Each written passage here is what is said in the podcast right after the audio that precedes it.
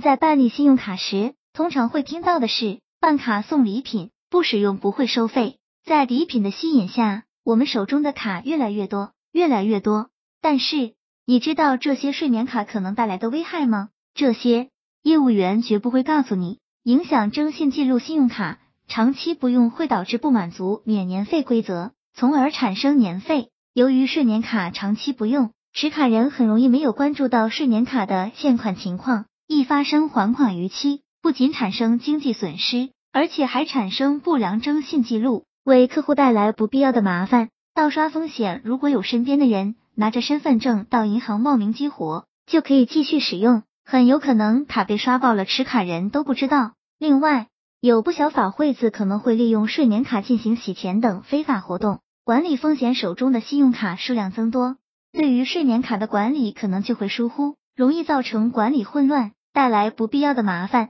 卡神小组总结：办理信用卡要按需办卡，不贪图一时小利，不盲目办卡。对于不常使用的信用卡，建议及时注销，可直接拨打客服电话注销信用卡，之后将卡片减掉即可。